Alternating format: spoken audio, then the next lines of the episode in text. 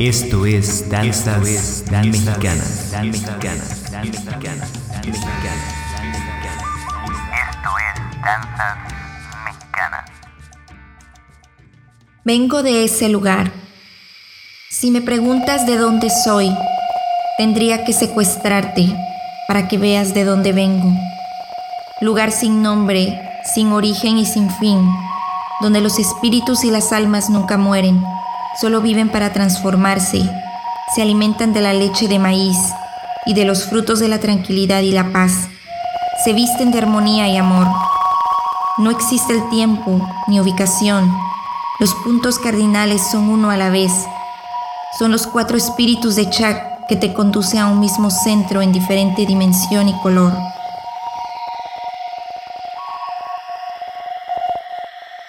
Vengo de ese lugar. Por eso si me ves desnuda, no me juzgues. Si escuchas que tartamudeo al hablar, no te rías.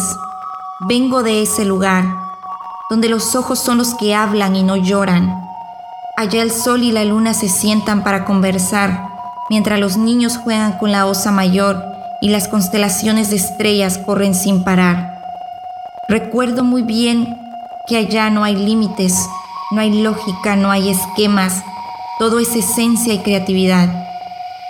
Solía volar mientras el viento tejía mis largos cabellos. Mi cuerpo emplumado era renovado cada vez que viajaba. Volé sobre ríos, montañas, desiertos, volé sobre tres volcanes y un lago, y el espíritu de Chocomil me sumergió en las profundidades de sus aguas. Ahora ya sabes por qué nunca pregunté ni contesté.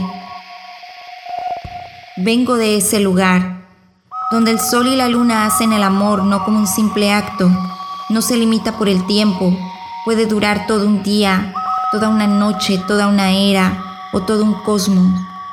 Los poros no destilan sudor, sino colores que fecundan arcoíris y estrellas. Es una ceremonia celestial. Por eso ya no me interrogues ni me cuestiones más. Nunca lo entenderás. Mejor hablemos el lenguaje de los ojos. O así como esa vez pude ver, oler y sentir tu traición, pensaste que conmigo podías jugar. Se te olvidó que el viento no es un elemento, sino un espíritu que me despertó esa fría noche para que te fuera a encontrar en tu vileza traición.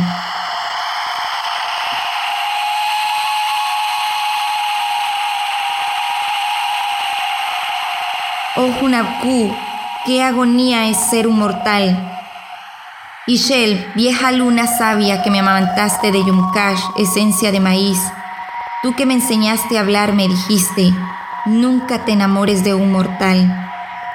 Itzamnam, ilumina con tu luz estas tinieblas que voy a pasar y ayúdame a marcar con tu tinta indeleble esta experiencia que me hace gritar.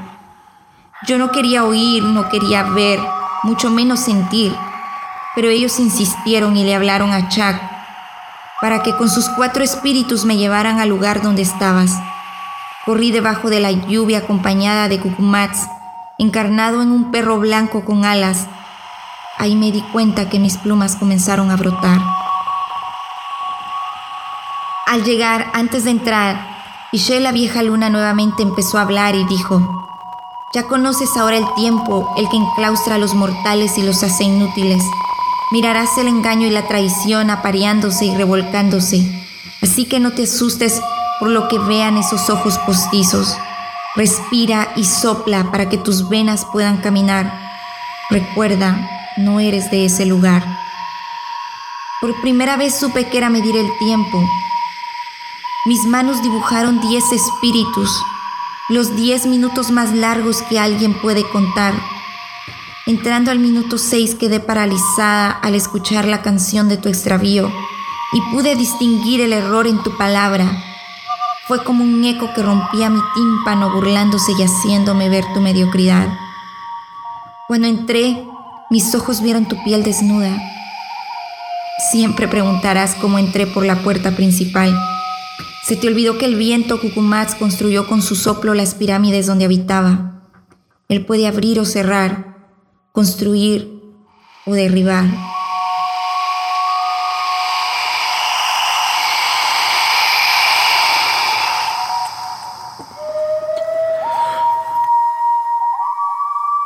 Olí el olor putrefacto de tu engaño y vi fijamente esos ojos verdes que un día me atraparon al hablarle para a tus huesos y a tus tuétanos.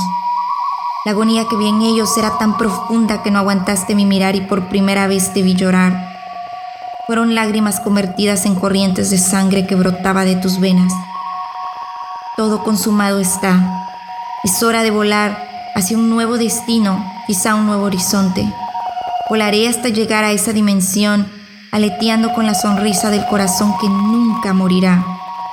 Y un cash convertido en el árbol de la vida me espera con ansias para que yo vuelva a nidar en sus grandes ramas, tomando de su esencia la leche del maíz que me hará renacer para toda la eternidad, porque vengo de ese lugar.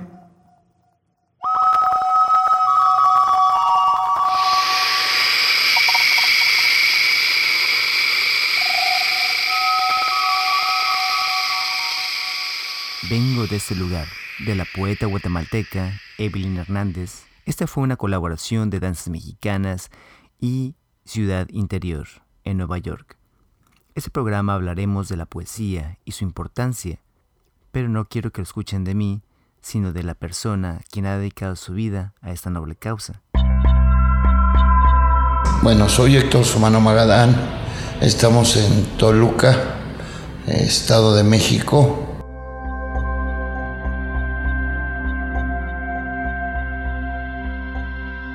cultural y creador de la editorial La Tinta de Alcatraz. Señor Héctor Sumano, gracias por su tiempo.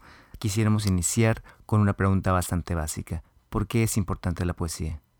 Bueno, la, la importancia de la poesía es porque es un sentimiento hecho público, una de tantas definiciones. Y en la poesía se humaniza y además de que se humaniza, toma conciencia toma conciencia de su intimidad y como consecuencia de la realidad. Y al encontrar esos dos elementos, el que escribe como el que lee poesía, este, actúa con otros valores, con otros sentimientos, ¿no? Hacia su prójimo, que es el ser humano. Eh, en eso se radica, ¿no? Al margen de que quien escribe un poema, este, pues gana la poesía y ganan los sentimientos y gana la literatura. Y en nuestro caso de, México, pues estamos en un proceso de la literatura hispanoamericana, que sigue, que es actualmente, pues bueno, en el caso actual es la vanguardia. y es la vanguardia por el trabajo que realizan las mujeres poetas. Sí, las mujeres poetas porque este, hay diversas excepciones, ¿no? Eh, les dicen poetisas con un afán misógino y despectivo para este, señalar que hacen un poema, un pastel, un bordado, tocan el piano, es en ese sentido, ¿no? Pero es correcto decir poetisa. Pero en la acepción que le dan el latino es otra las mujeres poetas para definir el género, ¿no? Y ahora las mujeres se dicen a sí mismas a partir de un debate que una filóloga de la UNAM, Mayra Saavedra, las divinas mutantes, porque transforman el plomo en oro, es decir, el, este, el sentimiento de la mujer en un gran poema lleno de amor, de luz, de esperanza. Una de las características de la hoja murmurante es que en un porcentaje de estas publicaciones han sido mujeres. A mí me interesa publicar más mujeres, pero me cuesta trabajo encontrarlas. ¿Por qué? Yo en mi trabajo editorial de 28 años he publicado la plaqueta La hoja murmurante que lleva más de 400 números y como con 200 libros de poesía aparte, cuando ha habido recursos generosos para hacerlos. Pero de esos 600 mi aportación a la literatura es haber publicado como 200 mujeres, cerca de 200 mujeres, porque la mujer este, sufre los embates de, de la visión patriarcal que se tiene. Por esto, el Estado, que la idea de Estado que nos gobierna es un Estado patriarcal, el cual es una visión machista. Todo machismo es un homosexualismo reprimido. Porque, bueno, el que es homosexual es homosexual, se reconoce y respeta a las mujeres. No es misógino, respeta su condición de, de gay. Mientras que el macho se reprime y se desahoga mediante el alcohol para poder este, salir del closet y, y golpea a la mujer, etcétera, bueno, todo lo que se da. Todo eso lo santifica cualquier iglesia. ¿eh? No, no vamos a señalar ninguna, todas las iglesias santifican el machismo. Luego la mujer tiene la esclavitud del trabajo doméstico. Y luego tiene la esclavitud a su naturaleza, que es el sexo, su sexualidad. Entonces la mujer comienza desde hace años eh, a entrar en la producción y en el trabajo y ella comienza a tomar conciencia de clase. Entonces, al tomar conciencia de clase, del mundo, de la vida, del salario, de los precios, de la ganancia que existe en los patrones, etcétera, etcétera, ella comienza a cuestionarse y a cuestionar a la sociedad por esa conciencia y comienza a escribir poesía. Entonces comienza a hablar en la poesía de lo que le reprimen, que es su sexualidad, y hablar del hombre como un igual a cantarle al hombre. Entonces, este, eso hace que sea una forma de protesta contra el Estado, la idea patriarcal, el machismo, la iglesia y el trabajo doméstico y la explotación del hombre. Ese movimiento surge en el estado de Chiapas con las mujeres poetas de Chiapas y comienza a renovar desde los noventas la poesía que es este, hasta la fecha se está dando, es un movimiento internacional. No vamos a negar la existencia de España en términos de la poesía porque tenemos esa tradición, pero este, los jóvenes emigran de España, dada la condición este, social, económica, lo que vive España. ¿eh? Entonces hay mucha migración de jóvenes. La, España se está convirtiendo en un país de viejos. Entonces, en, esos, en ese sentido, eh, la renovación de la literatura hispanoamericana surge en México y surge en Chiapas. Y ahora ha sido motivo para que en la prosa también se tome ese tema y en las artes plásticas. La hoja murmurante, a diferencia de otras editoriales, la persona quien decide que se publica o no es una sola, que se distribuye o no es una sola y este es usted. Eh, ¿Cómo inicia este proyecto que ya tiene 28 años. 28, bueno, surge por la necesidad de publicar a los que no podían publicar en Toluca en las mafias literarias del Centro Toluqueño de Escritores, que eh, se daban las becas entre ellos, había que ser becario, y para ser becario necesitabas concursar, y en los concursos los becarios eran jurados y ganaban un becario seis, siete veces el mismo premio. Entonces, pues, nunca ganaba nadie más que ellos. Y eso pues, por obtener prebendas económicas de muchas instituciones. Bueno, ahora el centro está en decadencia, la verdad que está en decadencia. No hay una dinámica porque no supieron hacer cuadros, no tuvieron visión de gestión cultural. Pero bueno, esa es otra cuestión. Y a partir de ahí, en contra de esta mafia toluqueña, pues bueno, comenzamos a publicar a los marginales de Yucatán, de Veracruz, de Chiapas, de Tijuana, de Jalapa, de toda la República. Y ya cuando llegamos a más de 100, 120, no me acuerdo exactamente, ya se habían acabado los poetas. De México, vivos en ese instante, porque yo nomás publico vivos, pero ya no había más. Y luego vinieron una nueva generación de marginales los que están en ciernes y los que están realizados. Exactamente. No, pues bueno, los que están en ciernes es que necesitan publicar y por eso está, se hizo abierto esto para, para ellos precisamente porque las mafias o las capillas existen en todas partes. Y yo te voy a decir esto, esta metáfora, esta parábola más bien dicho. Llegan al Centro Toluqueño de Escritores y este, a tomar un taller y está tallereando el chavo, ya tiene cinco años, o la chava, y este, y le sigue diciendo alumna, es que eres alumna, síguele, síguele, es alumna. No le dice ni tallerista, no, no, no, es que es una alumna. Pasan los seis años y le, preguntan, ¿por qué dices alumna? Mira, si fuera, si le dijera escritor o escritor en ciernes, me quitaría la chamba. ¿Eh?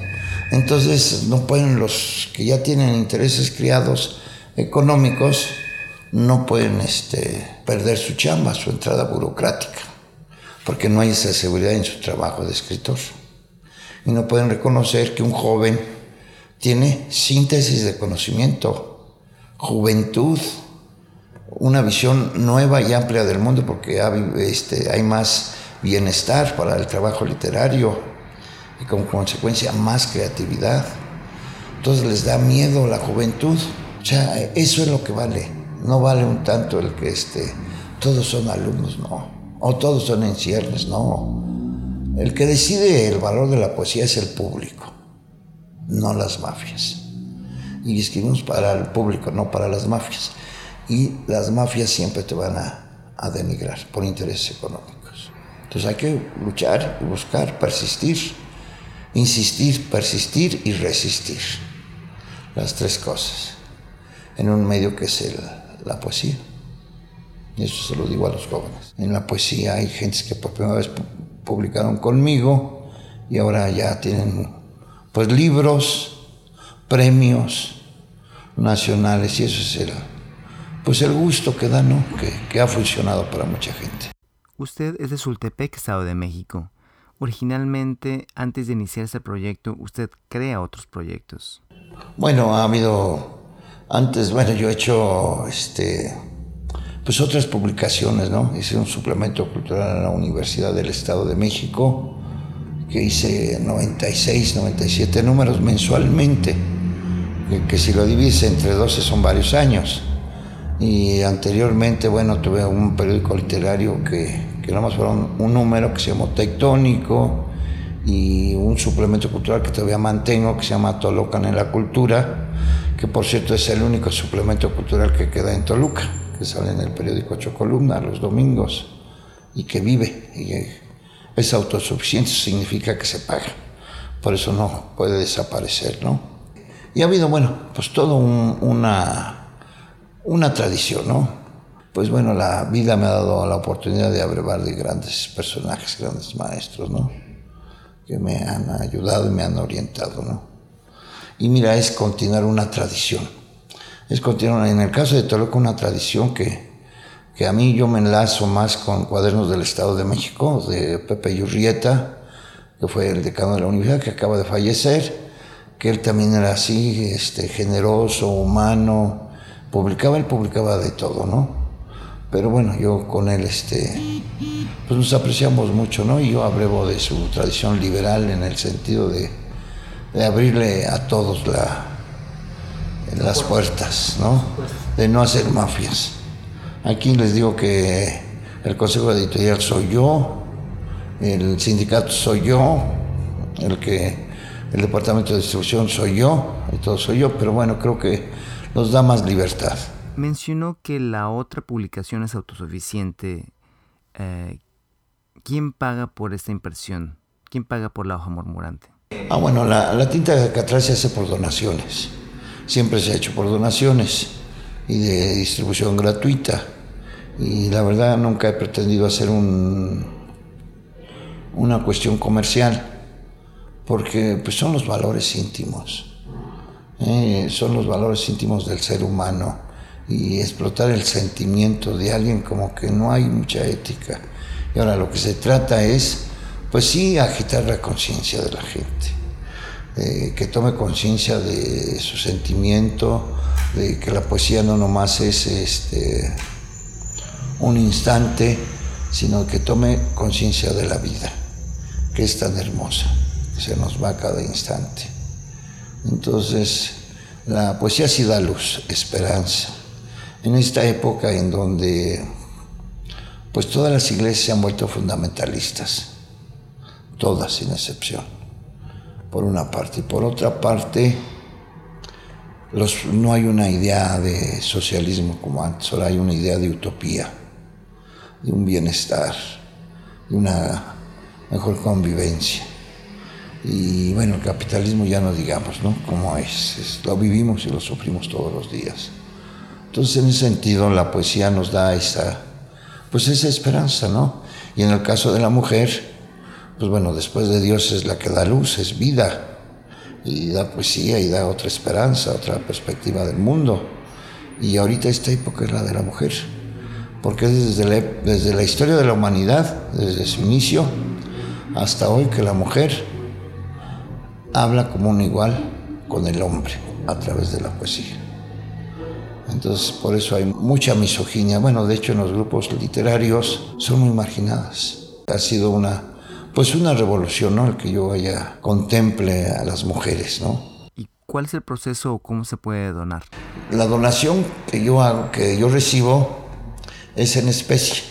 Nos comentaba que... O sea, quien, me, quien paga la hoja murmurante le paga la imprenta. O sea, yo nunca he recibido un, un céntimo. Ya me explico, a mí no me dan dinero. Me autorizan una impresión y el impresor lleva la factura a quien la autorizó, ya sea privado o sea público. Y antes, pues bueno, pagaban a la factura, ahora es por, por correo electrónico, por cuenta interbancaria, algo así, ¿no? Pero esa es la forma. Y eso me ha salvado mucho. Eh, yo en un principio les daba 100 ejemplares a los autores porque este, pues era el derecho de autor y no alcanzaban. Pero luego venían y me querían comprar y yo ya no tenía. Entonces comencé dando 150, luego 200. Y ahorita les estoy dando 300 ejemplares para que ya no me pidan. Porque no soy comerciante, soy promotor cultural. El comerciante de, eh, de, trabajo, de un trabajo editorial en un sistema capitalista compite en la venta para batir costos y tener ganancias. Aquí no, aquí hacemos una emulación, eh, hacemos un poema al amor y pues gana el amor, como te decía, gana la poesía, gana el sentimiento del hombre. O sea, es otra visión. El promotor cultural es promotor cultural, no pretende hacer negocios, sino que la gente tome conciencia. Bueno, y para la gente que está en Estados Unidos, que quiera apoyar ¿Cómo se pueden hacer las donaciones desde allá? Aquí necesitaríamos saber, bueno, yo les tendría que dar mi, tú tienes mi correo electrónico y ya nos pondríamos de acuerdo. Yo quiero señalar que en Estados Unidos durante mucho tiempo estuvo, viniendo una asociación eh, que se llamaba Latin American, no me acuerdo qué, pero venía y juntaba todos los libros y documentos, me visitaba y los entregaba a la Biblioteca del Congreso de Estados Unidos y como durante como hasta el número 240 y tantos. Y ellos estaban promoviéndome la publicación en internet. Y luego desaparecieron. Ya no volvieron a Toluca, ni regresaron, y yo perdí ese contacto. Pero estuvo promoviéndose la hoja murmurante mucho.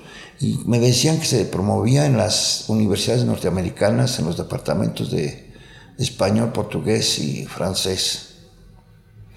Eso sí te lo digo, ¿no?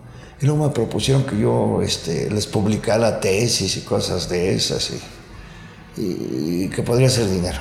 Pero mira, la verdad que no me atrajo la idea por una cosa. Porque aquí es el debate de la poesía, de la vida, de la literatura. Es una persecución con la verdad, que es la poesía. Entonces, o estás en ese pensamiento, en esa línea, esa perspectiva de vivir la literatura o estás en el negocio de ser editor de, comercial. Y aquí lo que se busca es descubrir y promover a los poetas de esta época, darles el acicate, darles el apoyo.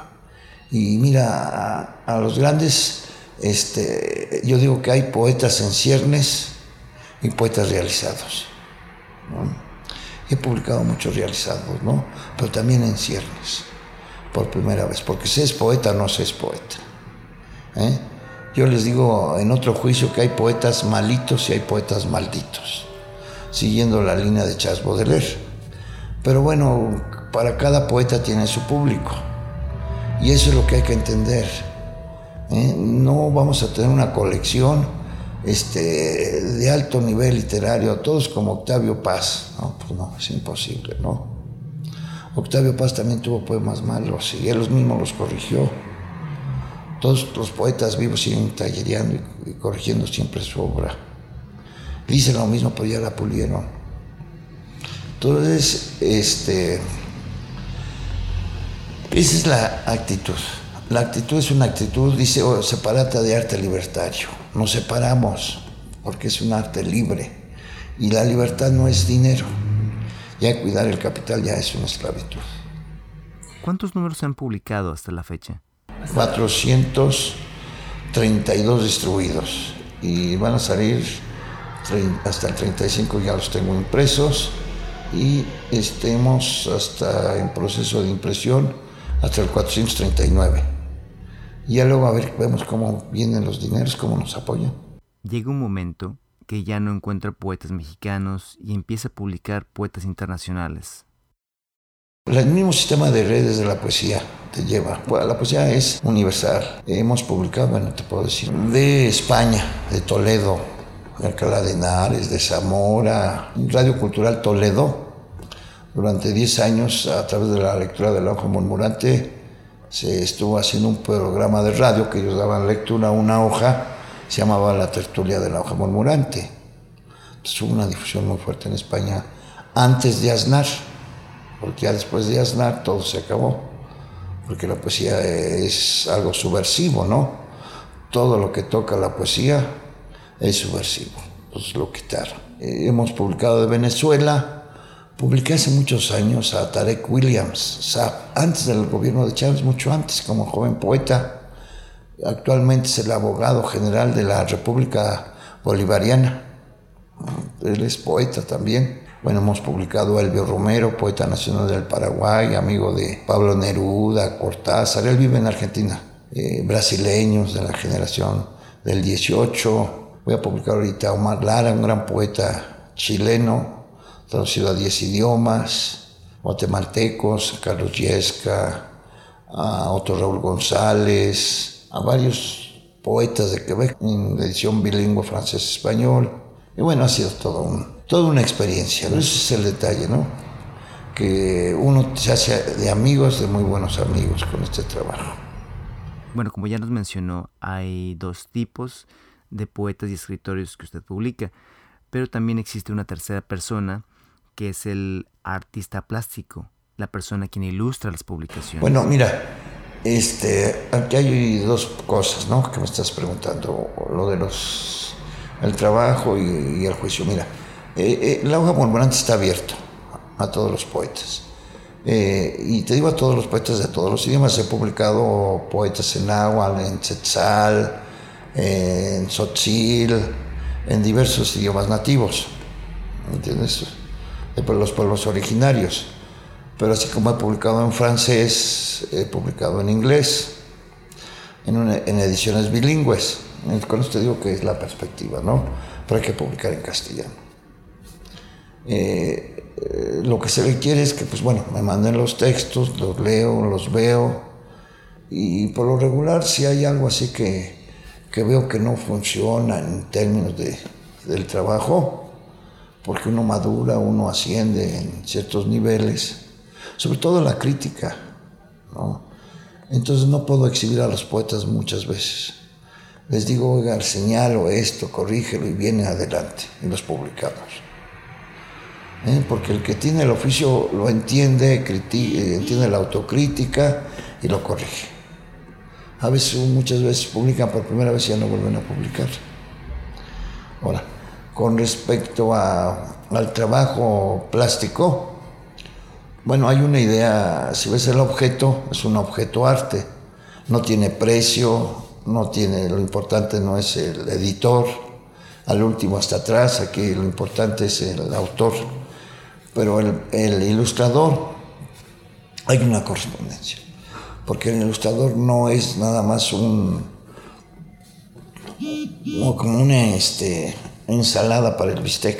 No, el ilustrador es otra parte, es importante. Y promover la plástica es, es esencial, porque también hay pintores que, no tienen esa, esa tribuna para promoverse. Nosotros tenemos que darle un buen espacio. Eh, y bueno, ahí hay juicios, ¿no? Eh, por el papel, bueno, que, usamos, craft, 110 kilos, si necesitamos este, pues dibujos de línea este, contrastada para que se note, porque el trazo es el que importa, ¿no? En negro el trazo es la firma del autor más que la firma de abajo. A veces para identificarlos, porque muchos jóvenes a veces pintan igual, por cuestión generacional. Pero bueno, ahí vemos, ¿no? El, este, el trabajo. Y esa es la idea también, ¿no? Este, he tenido eh, pintores de planta, ¿no? Como el maestro Gonzalo Trilla, que se murió, Francisco Mejía, que sigue estando conmigo, y bueno, nuevas generaciones de, de ilustradores. ¿Y el proceso para un ilustrador contactarlo?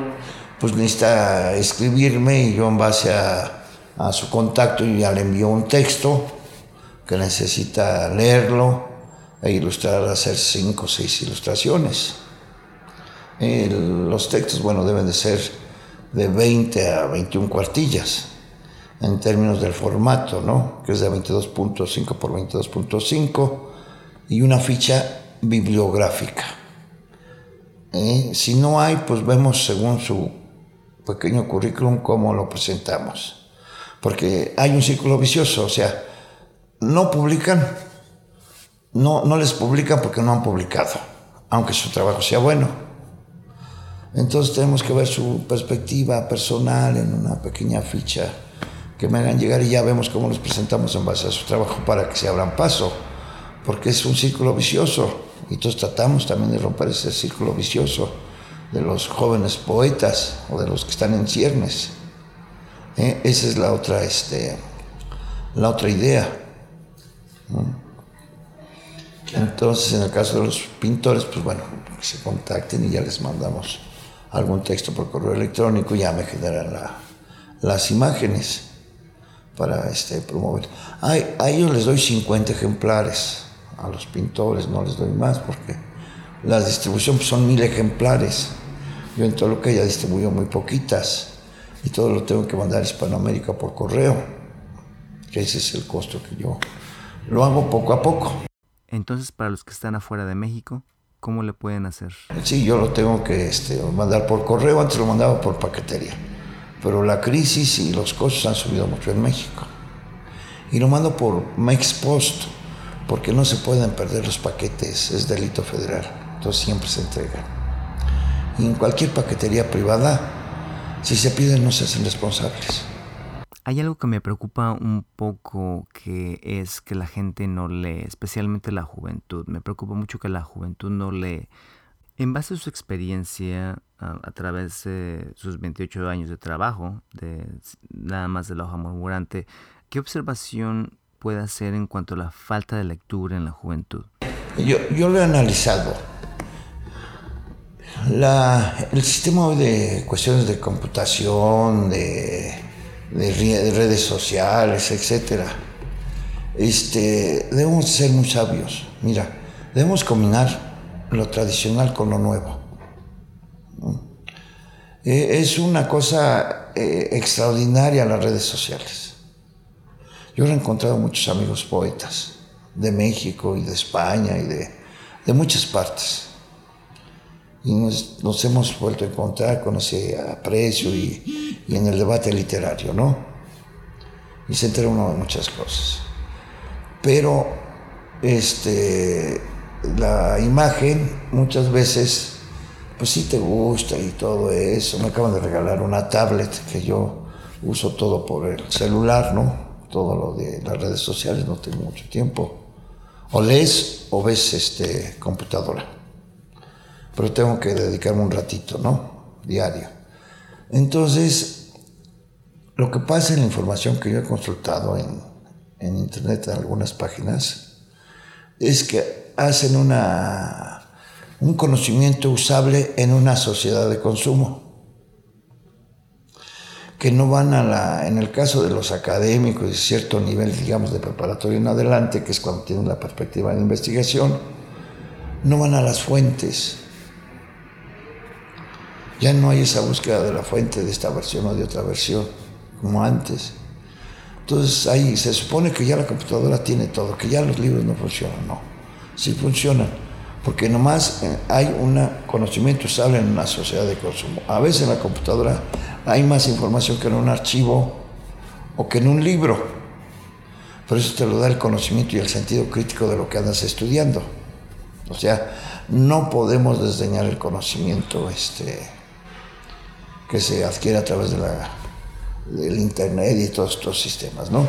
Por otra parte, la lectura es poca en los jóvenes porque es la familia. Son los padres de familia quienes tienen que educar a sus hijos en la lectura. Y también los padres, por la idea que el bienestar es consumismo, no piensan en que la familia es el mayor valor y que a los hijos hay que transmitirle ese aprecio por el objeto que es el libro, la revista, el periódico. Bueno, ya no pueden leer un libro, que lean la sección cultural de un periódico para que se comiencen a involucrar en, en alguna área de la cultura o en una revista cultural. ¿Ya me explicó? Los mismos cómics, muchos de los cómics tienen una, muchas veces un conocimiento este, masónico, que es, que es este, en el caso de Estados Unidos, que es cultura, que es liberalismo, ni eso leen. Entonces ahí es el problema, es los padres de familia. ¿eh? los padres de familia que muchas horas en internet hacen a los jóvenes y a las personas neuróticas, aisladas, ideologizadas, sin valores morales, sin juicios. Y eso, ese aislamiento entre los padres y los hijos hace, por ejemplo, los yidaístas, los jóvenes que están de yidaístas, no aquí en Estados Unidos, en Rusia, en Francia, en donde sea. Aquí en México han salido dos que han aparecido entonces, es mucho la cosa de la familia. Entonces ahí debe de surgir esa disposición por la lectura de sus hijos, de acuerdo a la edad, al nivel y a todo, invitarlos, llevarlos a los museos, no dejarlos ir a los santos, nada más hay que ir a la santo una vez al año, o dos, no sé, pero sí hay que llevarlos a los museos, a los eventos culturales, pero es la familia la que tiene que obligarse a medir la computadora y los movimientos de su hijo y la lectura. O sea, no vamos a estar en contra de la computadora, pero no en exceso.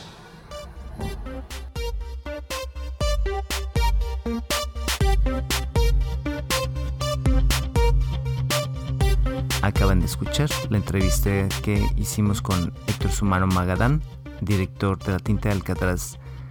Como toda historia como toda poesía, todo tiene un principio, todo tiene un final, y este programa pues no es la excepción, pero antes de irnos les vamos a regalar un último poema. Grabamos en vivo a la poeta Erika Velázquez Zamora, quien se presentó a leer en el micrófono abierto de Inner City Times en Nueva York. Su poema He regresado. Hay una frase que sabía decir Neruda que empieza así, dice, yo no canto por dejar testimonios de mi estancia, ni para que me escuchen los que conmigo mueren.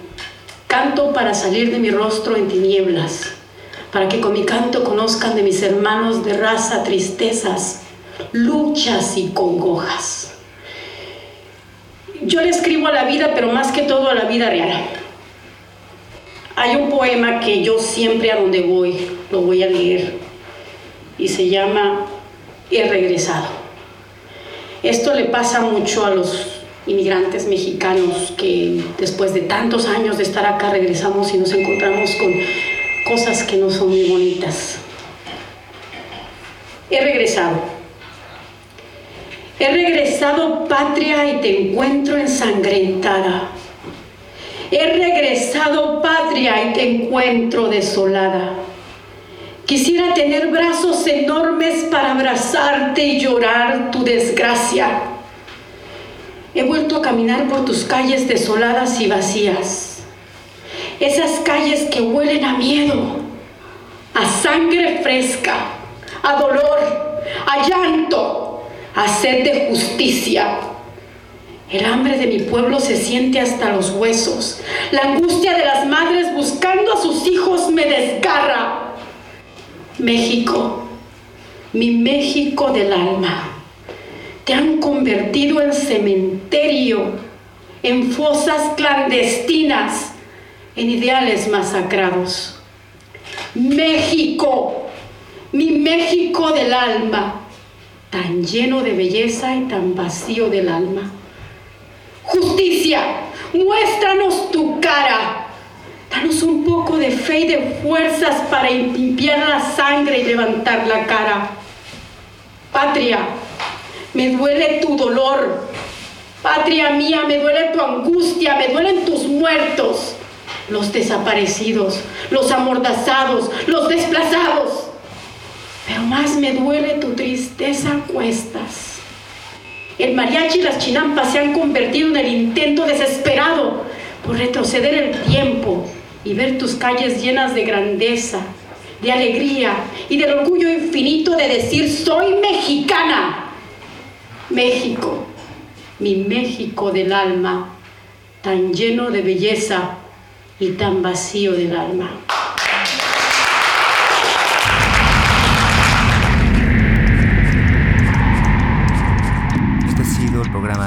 Se despide de ustedes Alejandro Barragán para Inner City Times. Esto es Danzas Mexicanas. Dan Mexicanas. Dan Mexicanas. Dan Mexicanas. Esto es Danzas